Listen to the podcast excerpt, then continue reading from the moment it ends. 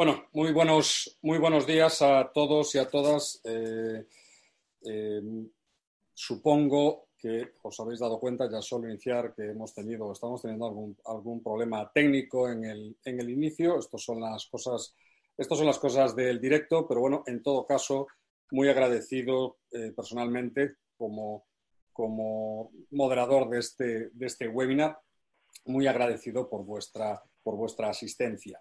Eh, bueno, en el día de hoy, y ahora paso a presentar a los ponentes, pues vamos a seguir hablando de estrategia, como solemos hacer habitualmente en nuestros, en nuestros webinars. Y hoy lo que vamos a es hablar de oportunidades, así le hemos querido titular, oportunidades estratégicas en el ámbito financiero, legal y fiscal de la, de la empresa.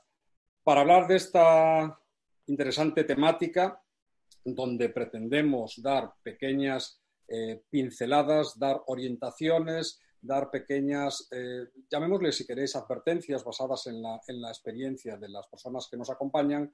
Tenemos a tres eh, ponentes, sin duda de, primer, de primerísimo nivel, y que paso a continuación a presentaros. Os recuerdo que durante el webinar tenéis la posibilidad de lanzar todas las preguntas que estiméis oportunas. En la medida de lo posible las iremos eh, respondiendo. Si no, fuese, si no fuese posible a lo largo del, a lo largo del, evento, pues eh, lo haríamos posterior, posteriormente. Bien, eh, paso entonces, a, si os parece, a presentar a los ponentes que tenemos hoy. En primer lugar, nos acompaña Andrés Fernández Romero. Andrés es licenciado en Derecho por la Universidad de San Pablo CEU. Entre otras formaciones, realizó un MBA en el Instituto de Empresa en el año 93 y tal y como él declara desde entonces, él asegura que va de crisis en crisis. Desde, la, desde el 93, tras el boom de los eventos del 92, crisis del petróleo, devaluación de la peseta, luego las crisis financieras de las .com, Corralito en Argentina, eh, bueno, las, las inmobiliarias del 2008 al 2013 cambios regulatorios en el sector energético, bueno, una serie de, cuestiones y, si me permitís, de aventuras que Andrés ha podido disfrutar, que ha podido gestionar pues, desde distintas posiciones de dirección corporativa en el grupo eh, Abengoa, en el cual ha estado durante muchos años en diversas, eh, insisto, divisiones y responsabilidades y desde el año 2019 ha tenido la, eh, tiempo para, observar la necesidad de acompañamiento y de unidad de actuación pues, en, distintas, en distintas empresas como eh, consejero. Eh, pertenece al grupo de consejeros, del mismo modo, del grupo de consejeros asesores del IAB de, de Servitalent y hoy está acompañándonos. Muy buenos días, Andrés. Buenos días a todos. Muchas gracias. Tenemos en segundo lugar a Enrique Borrajo Lovera licenciado en Administración de Empresas, con formación de posgrado en el Instituto San Telmo de Sevilla, con una larguísima trayectoria también en el Grupo Abengoa. De hecho, se eh, conocen ambos, ambos ponentes. Tiene también, por tanto, experiencia, en este caso, de más de 18 años en dirección, de, dirección corporativa de esta empresa cotizada. Está especializado en áreas financieras, en operaciones cooperativas de financiación y financiación de proyectos y eh, temas de fusiones, desinversiones, etcétera. En la actualidad es consejero de diversas empresas, socio de una firma de, consultoría y dirección de empresas y miembro también del IAB de Servitalent. Muy buenos días, Enrique. Buenos días, gracias. En tercer lugar, y con ciertos problemas eh, técnicos, cuestiones del, cuestiones del directo, tenemos a Gonzalo Cuervo Díaz del Río. Gonzalo es asesor y consejero de, de empresas desde hace más de 15 años, máster en asesoría jurídica por el Instituto de Empresa, máster en fiscalidad de la empresa en el Centro de Estudios Garrigues. Ha trabajado en, primera, en, la primera consultora de servicios legales de este país, tanto en, el país, en Madrid como en el País Vasco, especializándose en el ámbito del derecho financiero y tributario, siendo vicesecretario y consejero a lo largo de su carrera de algunas empresas del sector retail. También ha dirigido la, tributación corporativa y las cuestiones mercantiles de una importante multinacional gallega, también del sector textil, y eh, Gonzalo tiene amplia, experiencia como consejero en procesos de internacionalización y en gestión de cambio organizacional.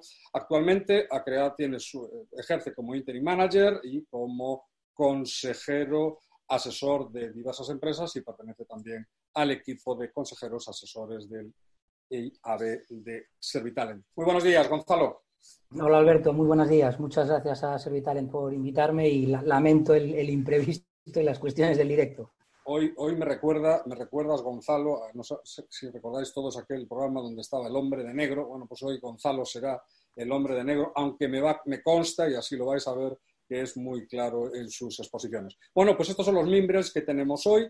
De este lado, del otro lado, lo que tenemos, eh, caballeros, son eh, responsables de empresas, de pequeñas, medianas empresas. Tenemos, tenemos CEOs, tenemos directores corporativos en áreas, en áreas de finanzas, tenemos personas que Llevan sin duda unos, unas semanas, por todos es conocidos cuál es, por todos conocidas la problemática, llevan unas semanas aplicando medidas de contingencia en sus compañías, eh, obviamente reducciones, contención del gasto y medidas de, medidas, si queréis, de continuidad, calmantes, como para en este caso financiaciones del, circulante. Entonces, la primera pregunta, esto es lo que está pasando hasta ahora, y yo, si queréis, lanzo una primera pregunta y digo, bueno, ¿cuáles son en este momento, tras estas medidas de contingencia, cuáles son o qué, qué riesgos podéis transmitir eh, desde el punto de vista, comencemos si queréis, financieros a nuestros, a nuestros oyentes? ¿Cuáles son los riesgos financieros a considerar en este momento? Andrés, por ejemplo, empieza tú mismo. Hombre, yo creo que es un momento en el cual está lleno de incertidumbres, evidentemente, para todo el mundo. Y el primer golpe ha sido, evidentemente, seguir las, bueno, las eh, diferentes medidas que nos ha ido dando el gobierno para mantener la liquidez. Y ahora es el momento en el que toca a cada uno de nosotros reflexionar acerca de qué puede hacer y cuáles son los riesgos que tiene manejar. Cuando hablamos de riesgo es fundamental el tema de qué mapa de riesgos tengo es necesario que yo ahora mismo, bueno, que cada uno de nosotros elaboremos una especie de mm, entorno o panorama de estrés en el cual veamos hasta dónde podemos llegar en la situación actual. Es fundamental ver qué, son, cuáles son nuestros puntos débiles para, digamos, marcarlos como indicadores y hacerles un seguimiento, pero no solamente un seguimiento, sino además unir a cada seguimiento un plan de acción.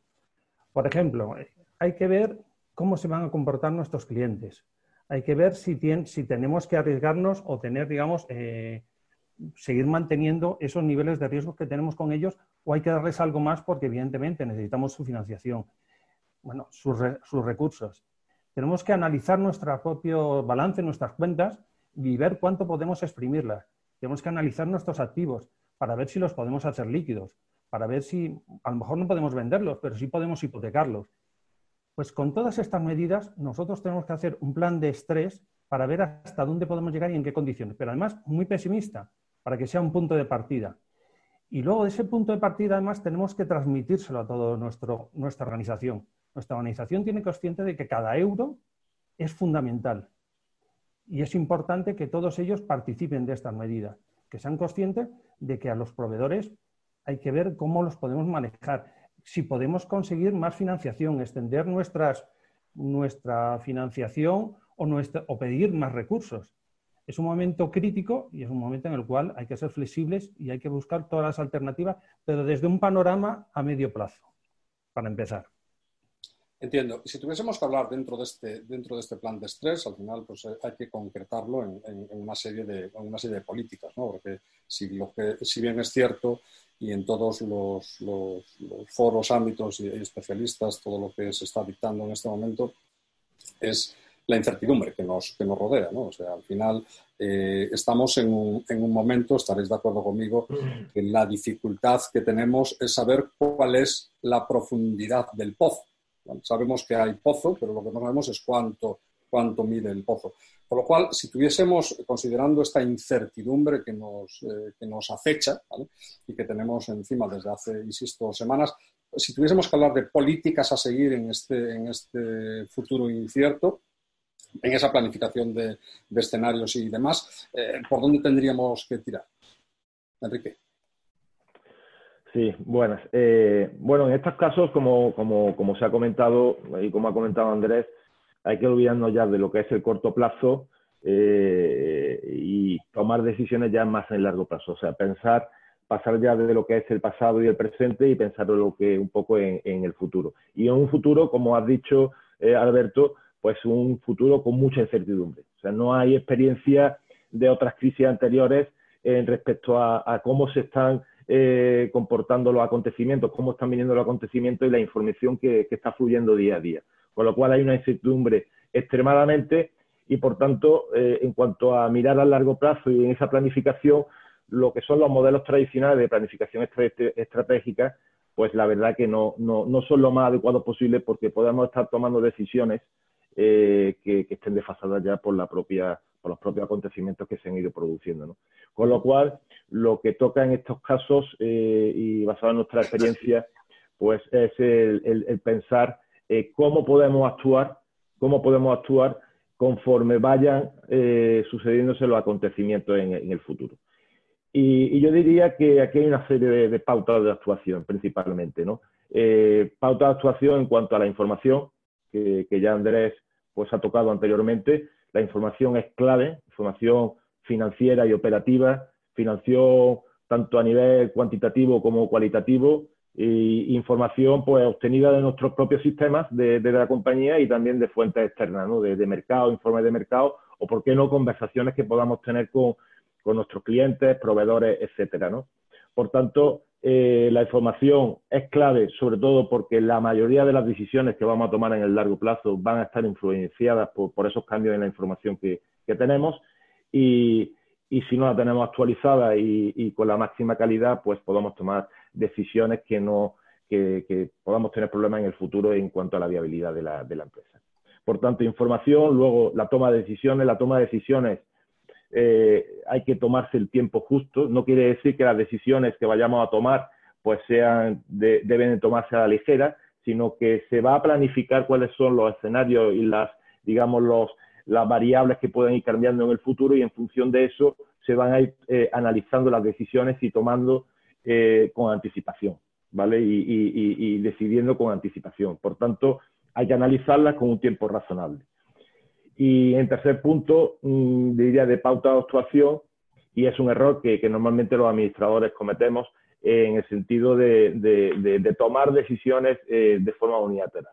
Eh, eh, ahora lo que toca es tener decisiones de, o tomar decisiones de la forma más consensuada posible, intentar en la medida posible para ello crear un comité específico, en algunas empresas pues le llaman comité de, crisis y ese comité de crisis pues eh, que esté formado con, bueno, con el núcleo duro de lo que es la compañía, comité de dirección, consejo de, administración, pero también que esté, sería importante que esté formado por personas eh, internas de la compañía con otro perfil, que nos puedan de alguna, forma dar una visión eh, distinta a la que estamos acostumbrados en la alta dirección y también por personas eh, eh, externas, eh, especialistas en algún área en concreto, que puedan reforzar de alguna forma las decisiones a tomar.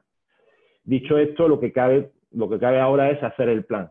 Y, yo diría que para el plan de estratégico o el plan, digamos, de, crisis, a elaborar por el comité de crisis, varios pasos principales ¿no? a seguir. ¿no? Primero, analizar la situación actual y que Andrés también lo ha comentado, en las principales áreas críticas de la compañía, clientes, ventas, eh, proveedores, personas, eh, finanzas, las operaciones también. O sea, establecer cuáles son las cuatro o cinco áreas principales de la compañía y en función de eso analizar los riesgos, como decía Andrés, eh, analizar cuáles son las fortalezas que podamos tener y las oportunidades, porque las decisiones no siempre van a ir tomadas por situaciones negativas que se puedan ir eh, eh, que puedan ir ocurriendo, sino situaciones también positivas que podamos tomar y ganar una, ventaja competitiva eh, en el mercado.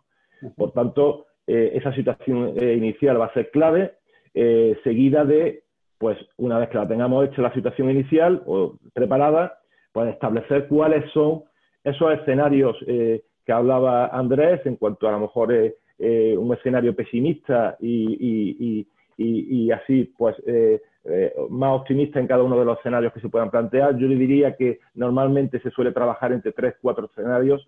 A mi modo de ver, tres escenarios ya es suficiente. Eh, y, luego pues un periodo de tiempo entre dos, tres años. ¿no? Cuanto más alarguemos el periodo de tiempo, cuanto más lo hagamos extensivo en cuanto a escenarios, pues más complicado es. Y una vez que tengamos esos escenarios, con distintas situaciones que se puedan ir, hay que identificar cuáles son las decisiones en cada uno de ellos. De forma que, llegada la situación, la decisión está tomada. Y para ello es clave que esas decisiones, es muy importante que, esas decisiones que, a lo mejor puedan ser críticas eh, y necesitamos un consenso mucho más amplio que el propio comité de, crisis, pues tengamos que comunicárselo a, las demás partes interesadas, como pueden ser entidades financieras o como puede ser el resto de lo que es la propiedad, y eh, obtener ya el consenso definitivo de esas tomas de decisiones. Y además, las decisiones eh, que, se tomen, hay que identificar cuáles van a ser comunes en cada uno de los escenarios. Porque mm, si son comunes en todos los escenarios, no hay que esperar. O sea, hay que actuar ya directamente.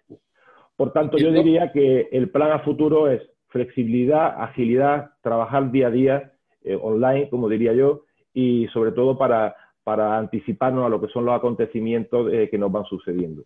De forma que, podamos tener ventajas competitivas y también con seguridad, pues dando una tranquilidad en cuanto a los administradores, en cuanto a responsabilidades. ¿no? Eh, pues precisamente, precisamente, y me abres la, siguiente pregunta, ¿no? Porque estamos hablando de decisiones y la derivada directa de la decisión es la responsabilidad sobre la decisión tomada. Y ahí, bueno, pues ahí entran los administradores y en general los, los órganos, los órganos de gobierno de la, de la, de la compañía. Gonzalo, tú aquí, ¿qué, riesgos, ya desde el punto de vista legal, toma de decisiones, qué, riesgos ves que, tengamos en esta coyuntura? En este momento, ¿qué riesgos, qué riesgos deberían, de, deberían de considerar las personas que nos están, que están gestando empresas que nos están escuchando en este? Bueno, veo situaciones que, deben provocar eh, la anticipación de, la empresa y del órgano de administración, porque al final, eh, como decís, la, responsabilidad está en juego. ¿no? Entonces, no va a alcanzar solo al cumplimiento de los deberes que tiene como administrador eh, de, la empresa, el propio órgano de gobierno, sino a la obligación que va a tener de acreditar eh, una actuación diligente en el desarrollo de sus funciones, ¿no? ante la gestión de, un riesgo y, en todo caso, para evitar que se produzca un daño o, que pueda llegar a provocar incluso eh, una acción individual de responsabilidad. ¿no? por tanto, el primer riesgo que veo es que el órgano de gobierno de una empresa ahora mismo no sea consciente de cuál es el riesgo real de, su negocio como consecuencia de las dificultades financieras que está provocando toda esta situación de, incertidumbre actual. Y, en, los distintos eh, grupos de interés, como muy bien decía Enrique, ¿no? empleados, eh, clientes, proveedores e incluso la propia administración pública. Entonces, en este sentido, conocer la parte más operativa de los riesgos de la empresa siempre es importante para entender el alcance, porque al final este riesgo venga de un incumplimiento normativo, de un incumplimiento de, un contrato, va a venir, pues eso, desde el desabastecimiento de un proveedor en relación con un producto material, pues eso, provocado por un incumplimiento contractual y que acaba en la ruptura de una cadena de suministro, pasando por el cierre de un local arrendado porque no se ha renegociado con éxito un viejo contrato firmado, hasta cualquier riesgo provocado porque los sistemas y procesos de la compañía no van alineados y la compañía se encuentra con una situación eh, delicada, incluso con una deuda firme, eh, derivada de una situación que no se gestionó diligentemente. ¿no? Es decir, las situaciones son muchas, pero yo, el riesgo, por, resumirlo en, uno solo, ¿no? por así decirlo, es, responder de algo por no haber reflexionado sobre cómo está la compañía en cada ámbito, quién está al frente en la organización de cada uno de esos ámbitos, porque en definitiva lo que hay es que ayudar al empresario a comprender el riesgo real que tiene eh, la empresa y el suyo propio como, como, administrador. ¿no? Por tanto, el mayor riesgo que veo es que no se facilite la información necesaria que le ofrezca al órgano de gobierno un marco de seguridad jurídica que, le permita desarrollar el negocio y desarrollar, y desarrollar la, estrategia sin, asumir esos riesgos. Estoy, estoy viendo ya algún, algún asistente eh, que nos está lanzando pues, la, pregunta que en este caso era esperada y que supongo que muchos tendrán en su cabeza. Y dirán, bueno, sí, eh, los planes de estrés están bien, eh, avanzar tras los planes de contingencia están bien, los riesgos, toma decisiones, etcétera, etcétera. Pero claro, es que no, se encuentran, muchos de ellos se encuentran atenazados por lo básico, ¿no? que es el oxígeno de la, de la compañía, que es la, que es la liquidez. Entonces, pensar cuando te aprieta el zapato, vamos a, si me permitís la, la expresión, es ciertamente complejo, ¿verdad? Pero necesario. Es, muy necesario. es muy necesario porque, evidentemente, eso es uno de los problemas que hay. Tú estás muy centrado en tu problema y no ves más allá. Por eso, como comentaba antes Enrique, es necesario a veces contar con asesoramiento, gente que pueda ver donde tú no, tú no alcanzas a ver. Es fundamental, como tú dices, estamos en una situación complicada, hay que exprimir el balance todo lo que podamos y sacarle toda esa liquidez. Ya hemos comentado algunas opciones, yo que sé, intentar que los activos sean líquidos. Evidentemente, eh, hay algunas medidas, digamos, públicas que están saliendo. De hecho, casi todos los días nos levantamos leyendo más el BOE que el Marca, por ejemplo, porque estamos viendo qué es lo que está ocurriendo. Y es cierto que ahora mismo es un problema de incertidumbre y de, mucho, y de mucha confusión. está claro. Sí, sí, por favor. No, está claro lo que, lo que dice Andrés, que, que es súper necesario y la pregunta pues viene a colación, ¿no? Yo precisamente por eso cuando decía de olvidarnos del pasado y del presente, daba por hecho eh, que las empresas, eh, digamos, que han podido ya salvar y tomar la decisión a corto plazo en cuanto a la liquidez de la compañía. O sea, lo primero es liquidez, eh, salvaguardar la compañía y la viabilidad en cuanto a términos de solvencia. Una vez salvado eso, es cuando hay que mirar a futuro. Lógicamente, mientras no tengamos salvado la liquidez, poca cosa podemos hacer. De ahí que que las, sociedades, pues, eh, hay distintas técnicas y estrategias para obtener liquidez y que, y que, y que una vez salvado esto, pues podamos eh, acometer el futuro, ¿no? Ahora estamos en una visión a medio plazo nada más. Sin duda. Eh, estáis comentando vosotros, vosotros mismos durante la conversación estáis, estáis, sacando, estáis sacando la necesidad o la interacción, si queréis, con, con terceras partes. ¿no? Además, al final, eh, que si entidades bancarias, que si asesoramientos externos, que si, bueno, distintas eh, fuentes de, de, financiación, incluso, bueno, los, los, propios accionistas, posibles inversores y demás. Al final, todos estos stakeholders que, que están interactuando con la empresa lo que necesitan es, es, es, información de la misma. Entonces, ¿cuán importante es en este momento no solo tener los requisitos básicos de, información, sino ¿qué, información desde el punto de vista financiero, desde el punto de vista legal, desde el punto de vista incluso fiscal, ya entrando más en, concreción, ¿por qué es importante y qué información deberíamos de manejar en este, en este momento para mostrar a esas terceras partes?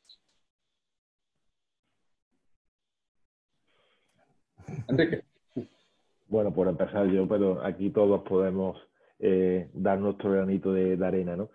A ver, yo diría que la información en todos los ámbitos, eh, financiera, legal, fiscal, eh, laboral, etcétera, pues lógicamente es importante siempre, siempre es importante para la compañía. Pero la verdad es que en esta situación de tanta incertidumbre eh, resulta ser clave. Resulta ser clave porque, insisto, como, como dije anteriormente, la, mayoría de las decisiones se van a tomar en base a la información que, podamos obtener, ¿vale? y por tanto, eh, y, eh, eh, si no tenemos esa información lo, mejor preparada, de forma actualizada y con, en definitiva, con una calidad suficiente, pues difícilmente esas decisiones van a ser correctas.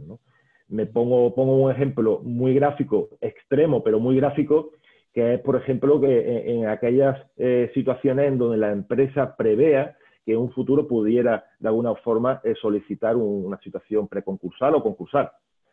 Si no tenemos esa información eh, bien preparada, actualizada, etcétera, difícilmente podamos tomar la decisión, eh, llegado el caso, en el momento adecuado y dentro de lo que la normativa permite.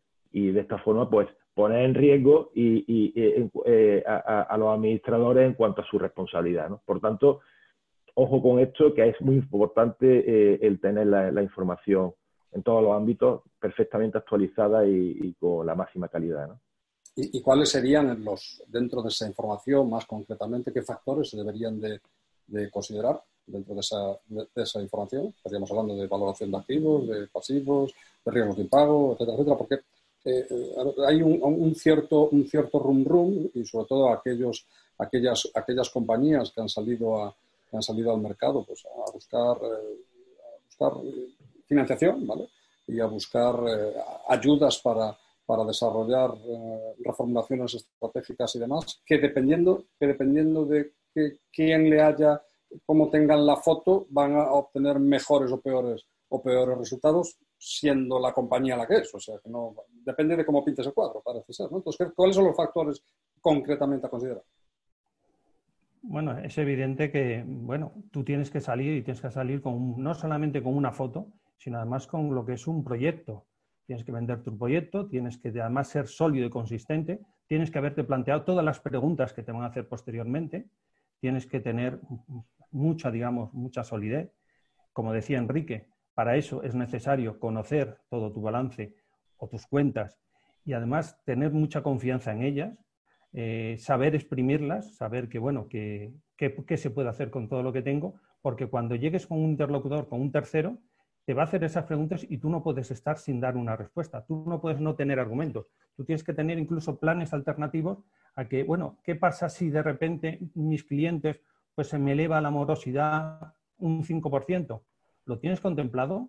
¿Has contemplado qué tipo de clientes tienes y en qué situación van a estar en el día de mañana? Entonces, tenemos que verlo tanto a medio como a largo plazo. Es evidente que es importante tener esa información y saber manejarla y poner unos indicadores para que tú tengas luego acciones que, puedas, digamos, mitigar esos riesgos.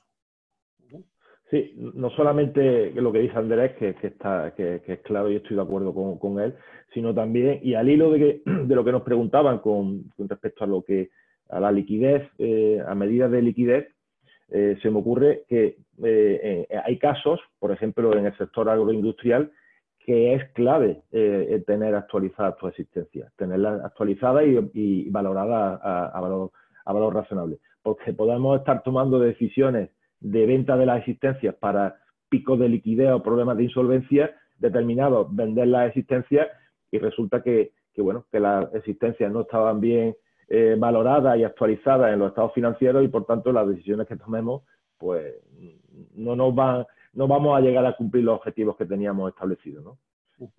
y desde el punto desde el punto de vista legal o incluso fiscal Gonzalo contemplas eh, algún algún factor importante a tener en cuenta a ver, eh, ya se ha incluido la, obligación de, hablar sobre la política fiscal de, una empresa en, los estados de información no financiera. ¿no? Entonces, a, los distintos grupos de interés ya van teniendo más pautas o más sitios de los que coger información en, relación con, la política fiscal de, una empresa. ¿no? Pero en cualquier caso, la información a nivel tributaria que es importante cuidar siempre es la que se le transmite a la administración pública, ¿no? Es decir, ha irrumpido en España desde hace algunos años el tema este del suministro inmediato de información y es muy relevante cuidar qué información se transmite a la administración tributaria y cómo se le transmite, cómo es la operativa de negocio del, del empresario. ¿no? Por tanto, previamente a esa información que se transmite a terceros grupos de interés, lo importante es tener definida una política de fiscal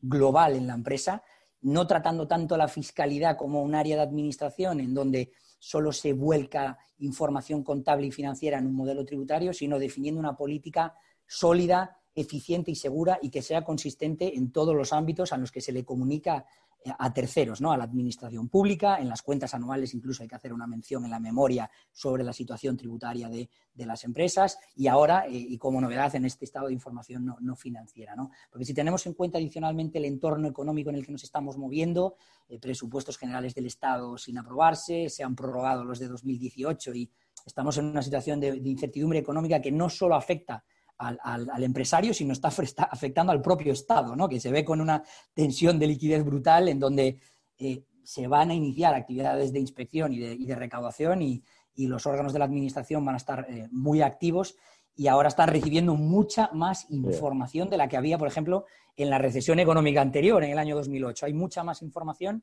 y mucha más tensión de liquidez y mucha más necesidad. Por tanto, cuidar la política fiscal y cuidar la información tributaria que se transmite de mi modelo de negocio eh, eh, es vital para no eh, bueno, acabar poniendo la situación, voy a decir, a la empresa en peligro. ¿no? Es decir, es muy importante cuidar la información, pero claro, la información sin una política detrás, bueno, se convierte en, un simple dato numérico que se vuelca en un, formulario, ¿no?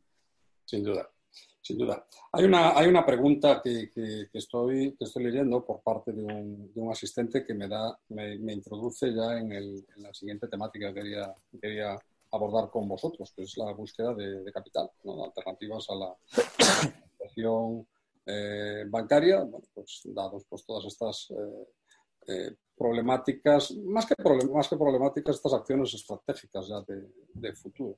Y, este, este asistente nos pregunta, José nos pregunta si creéis que va a haber más operaciones private equity o, o estos fondos también van a esperar por prudencia o situación de sus propios portfolios.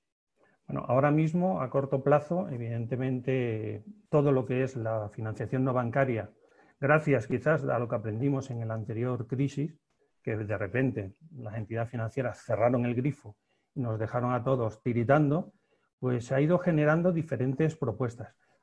respondiendo primero directamente a la pregunta que, nos hacían, evidentemente ahora mismo es una situación de incertidumbre y las, digamos, los, los, agentes, por así decirlo, van a analizar qué oportunidades tienen, porque siempre tienen que trabajar con oportunidades y van a revisar lo que comentábamos antes, ese modelo que hemos preparado a medio plazo y que podemos exportar. Opciones de financiación no bancaria, pues mira, desde, el, desde la anterior crisis han surgido muchos, han surgido desde respuestas institucionales, como es la del el MARF con emisiones de deuda, que tú puedes ir al mercado y emitir. De hecho, creo que hay como 80 colocaciones ya o, o, o folletos. Tienes, evidentemente, lo que es la renta variable, eh, salir a bolsa, el IBEX, eh, mercado continuo. Tienes incluso para pequeñas sociedades o pymes el mercado alternativo bursátil. Tienes incluso por debajo de eso una propuesta que, que se generó en el año 2017, que es el premercado, sobre todo dirigido a startups, que las va preparando para, digamos, mostrarse a los inversores, a los private equity o cualquier otro inversor para dar un salto el día de mañana pues también a, ese capital externo. Pero además también tenemos opciones, aparte de Family Office, tenemos eh, los Business Angels que conocemos todos para proyectos también de startup, todo lo que es la financiación alternativa, crowdlending, crowd equity. hay muchas alternativas que es lo que nos ha dejado la anterior crisis. Nos abrió a otras alternativas. Entiendo que esto está íntimamente relacionado con, el punto anterior que tocábamos, con la información a mostrar a todos estos eh, colectivos para, poder, para poder trabajar con ellos. Hay una, hay una pregunta que está relacionada, creo que no sé si fue Enrique o fue Andrés, y hablabais de, de exprimir el balance todo lo que todo lo que se pueda o lo que, o lo que se quiera. Entonces, eh, exactamente qué es exprimir un, balance, creo que nos están, creo que nos están preguntando. Y de todas formas, yo opino que dependerá balance, de qué balance sea, ¿no? Para exprimirlo habrá que ver cuánto, cuánto zumo tiene eso. Bueno, hay que exprimir todos. Lamentablemente estamos en una situación que buscamos liquidez. Entonces tú te tienes que coger todo el balance y yo qué sé, como comentaba antes Enrique, lo primero, ver si mis existencias las puedo sacar. Eso es dinero. Si no lo puedo sacar, ya estoy teniendo un problema. Tengo activos que ahora mismo los puedo tener quietos. Yo recuerdo un caso con, bueno, con una explotación agrícola que decía, bueno, hay que sacar dinero también en otra situación crítica, porque el campo también lamentablemente está en una situación crítica. Y decía, bueno, ¿y, ahí qué tiene? Y dice, no, pues mira, esa maquinaria, dice, eso es chatarra, no me vale para nada. ¿Cómo que no? La chatarra también se vende. Se venden hasta el plástico para reciclar. O sea, hay que buscar, hay que ser flexible y hay que buscar la manera de que cualquier cosa que yo tenga dentro de mi balance pueda ser monetizable, o sea, que pueda obtener yo un recurso de ello. Duda, si, pensásemos esto ya para, los tres, ¿no? Al final esto, eh, cuando estamos hablando de, llegar a esta situación donde vuelve un poco al inicio, ¿no? Que es el leitmotiv de de este, del webinar de hoy. Hemos aplicado medidas, medidas de contingencia Está claro que muchos no han acabado de aplicar esas medidas de contingencia. De cuenta, estamos viendo preguntas donde la estrella es la liquidez. Es que todo está muy bien, pero, pero, que no, nos falta oxígeno para poder, para poder respirar y para poder avanzar. Pero ya ha llegado ese, ese momento, tras exprimir ese balance, como bien comenta Andrés, ¿Qué tipo de reestructuraciones, dada vuestra experiencia, dado el, tejido? Porque es muy importante que pensemos siempre en cuál es el tejido empresarial español. Estamos hablando de, esto lo insisto, lo repito muchas veces, señor Huelga, estamos hablando del 98% pymes, de los cuales la mitad son micropymes, es decir, son compañías que tienen entre 1 y 10 empleados. Con lo cual, esto, esto es un poco el, mapa que tenemos. Entonces, si hablamos de reformulaciones estratégicas y desde el punto de vista de las, de las, de las finanzas, desde el punto de vista, de, eh, desde el punto de vista eh, legal, cuando hablamos de reestructuraciones necesarias, ¿de qué estamos? Qué, qué, cuáles son, desde vuestro punto de vista, son las primeras, las primeras acometidas? Bueno, yo no quiero ser el centro de todas las conversaciones. esto, ya para tres. Vale, vale. yo mismo porque me he lanzado. Es evidente que mm, tanto las pymes, bueno, estamos en una situación en que evidentemente España está llena de pymes.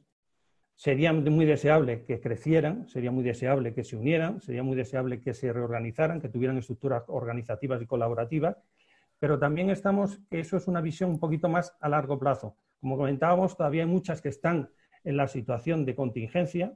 Acabamos de pasar de fases, como estamos viendo en algunas zonas, y estamos empezando a dar los primeros pasos. Ya a medio plazo intentaremos llegar a retomar un poquito lo que es nuestra actividad y asegurar que vamos a pervivir. Y a largo plazo miraríamos el tema de, bueno, digamos, hasta dónde puede llegar. Y evidentemente, para ver hasta dónde puede llegar, yo creo que es necesario mucho la colaboración, el asesoramiento y bueno, y tener una mente muy abierta y ver qué opciones hay, tanto solo o si es posible acompañados para poder crecer. No sé qué opinas, Enrique, por pasarte la bola. Bueno, yo aquí eh, lo resumiría, tipo de reestructuración, resumiría, digamos que unas, las que son necesarias, porque las circunstancias nos ha llevado a, tenerlas que hacer, pues hablo de reestructuraciones, lógicamente, de deuda en, momentos de, crisis, al igual que reestructuraciones de, en cuanto a la propia eh, estructura de, la compañía, ¿no? En, cuanto a, su reducción, ¿no? Pero esas son, eh, digamos, reestructuraciones necesarias y dadas por la situación. Pero hay otra serie de reestructuraciones en donde se pueden plantear ahora eh, como son la reestructuración en cuanto a lo que es el, modelo de negocio. ¿no? Hay muchas compañías que ahora se están replanteando el, modelo de negocio. Y se lo están replanteando porque mm, eh, por, las circunstancias pues, eh, le han ido un poco llevando a ese, a ese cambio. ¿no? Pero aquí hay que, hay que reflexionarlo muy bien y creo que, hay que tener cuidado. Hay que tener cuidado porque pues, eh, hay sociedades que, están tomando decisiones en cuanto al cambio de modelo de negocio por tendencias, tendencias que no son verdaderas, que son falsas, tendencias que a lo mejor en el medio y largo plazo van a desaparecer. Cuidado con ese tipo de cambio en el modelo de negocio porque el modelo, cambiar el modelo de negocio, cambiar lo que es el, plan de, la compañía futuro, pues que pues, cuesta mucho. O sea, hay que, hay que son muchos recursos que hay que dedicar y no solamente financieros. Por tanto, si tomamos una decisión de ese calibre, pensarlo bien porque nos puede llevar a una situación de, bueno, pues, perjudicial para la compañía y perjudicial para la viabilidad de, la misma. ¿no? Yo lanzando un poco, Alberto, si me permites, la, respuesta al, chico que, que nos preguntaba antes eh, si creíamos que iba a haber eh, pues intervención de, fondos y, de capital externo en, esta situación. Yo creo que en 2020 todavía es pronto para saber eh, el impacto que el mercado secundario va, a presentar en España en esta crisis, pero sí lo veo como un tipo de operación clara que va a mostrar crecimiento en los próximos meses. Es decir, ya ha ocurrido en, en el periodo de recesión económica anterior y no es algo que quizá vaya a suceder de forma inmediata, pasarán unos meses y hasta que veamos movimientos, pero yo sí espero ver crecimientos a final de ejercicio o principios del año que viene relacionado con inversiones de, fondos, porque al final es una alternativa para recapitalizar eh, eh, empresas, portfolios y demás y al final crear valor eh, alargando periodos de inversión. Y en relación con un tipo de reestructuración o que pueda ser necesaria o conveniente con una viabilidad a largo plazo, yo creo que al final siempre decimos lo mismo, ¿no? No hay una respuesta única eh, eh, o, voy a decir, adaptada a, todo el tipo de empresas, es decir, cada empresa tiene su traje a medida que hay que buscar y que hay que extender, pero en mi opinión, cualquiera que pase por adaptarse al entorno y a los constantes cambios que se van produciendo alrededor de su sector, eh, ya es ir por la vía adecuada y ya es un acierto. Entonces, de la capacidad de adaptación que tenga el empresario va a depender el éxito o fracaso en, digamos, su carrera por, por ir eh, creciendo y por ir creando valor al negocio que, construyó. ¿no? Es decir, un proceso de reestructuración empresarial siempre va a implicar un cambio, esto es algo evidente, y ese cambio va a ser más o menos drástico dependiendo de la capacidad que tengamos de anticiparnos. Y de, luego, de nuevo vuelvo a hablar de la anticipación, ¿no? es decir, cuanto antes nos anticipemos a este futuro incierto y cuanto antes adaptemos nuestra estructura a ese futuro incierto, menos drásticas van a ser las medidas a tomar. ¿no? Y una reestructuración no tiene por qué ser necesariamente financiera. Evidentemente, eh, eh, eh, estamos hablando de temas financieros, legales y tributarios, ¿no? pero el empresario yo creo que no debe esperar a perder ese posicionamiento competitivo en el sector y, a que se deteriore su estructura financiera para tener que terminar en una reestructuración financiera como las que estamos comentando. Es decir, hay la posibilidad de analizar previamente una reestructuración quizá más operativa, eh, en primer lugar, y luego, evidentemente, si es necesario, pues terminar eh, con una financiera, pero digamos cuanto antes para evitar que, los procesos se compliquen. Sin duda. Sin duda. Os, eh, vamos a exprimir, nos quedan un minuto escasa, escasamente, ¿vale? Ya le estoy, robando le estoy robando un poco de tiempo porque empezamos un poquito más tarde. Yo quiero lanzar una pregunta a los tres, a cualquiera de los tres, como Vosotros sois, sois profesionales bregados en, operaciones corporativas importantes, habéis estado en, grandes empresas y en los últimos tiempos habéis compatibilizado pues, esas posiciones eh, de una u otra manera y estáis aconsejando, asesorando, estáis como consejeros de la pequeña y mediana empresa. ¿Hasta qué punto? Porque muchas veces yo eh, hablo, voy a ponerme en, los zapatos del pequeño empresario. ¿Hasta qué punto hay esa transferencia desde la gran corporación, desde la gran empresa a la pequeña y mediana empresa. ¿Hasta, qué punto las, recetas que, habéis aplicado o que se aplican a las grandes compañías son aplicables pues, a este empresario de, a este pequeño empresario de, Cuenca o a la pequeña empresaria de, Toledo que tiene una, una, empresa de suministros industriales. ¿Hasta qué punto? Por ser breve, yo creo que absolutamente total, o sea, aplica, aplica totalmente. Otra cosa es los recursos con los que, lógicamente la pequeña empresa, empresa eh, tiene, ¿no? Y, lógicamente pues es imposible mm, eh, hacerlo de la misma forma que lo puede hacer una gran empresa por, por tema de, recursos y por tema también de iniciativa, ¿vale? Pero digamos que las medidas y, eh, a tomar por una gran empresa aplican a todas las empresas pequeñas, medianas, de cualquier tipo. De hecho, yo creo que es lo que desearían tenerlas y poder acceder a ellas. sin duda. Pues, eh, caballeros, eh, hemos cumplido el tiempo. En esto tratamos en la medida posible de ser estrictos. Lo hacemos a primera hora para que ahora cada uno se vaya a sus quehaceres diarios. Simplemente agradeceros a los, a los tres vuestras, vuestras aportaciones, vuestras reflexiones. Espero que, y hablo ya para los que estáis al otro lado, que de alguna manera hayáis tomado las, cuatro, las cuatro notas que a priori no van a solucionar nada, pero sí ayudan a, reflexionar, que es la idea de estos, de estos cuestionarios. No me quiero despedir, no me quiero despedir sin antes, además de agradeceros a unos y a los otros vuestra asistencia, enviar un fuerte abrazo a todas, a todas las personas, a todas las familias que habéis tenido de una u otra forma un impacto personal de esta crisis sobre vuestros seres queridos. Desde aquí nuestro, nuestro mayor abrazo. Y sin más, este, aquí lo dejamos por hoy. Muchas gracias, insisto, y hasta la próxima. Cuidaos. Hasta luego, gracias. Hasta luego, muchas gracias a todos.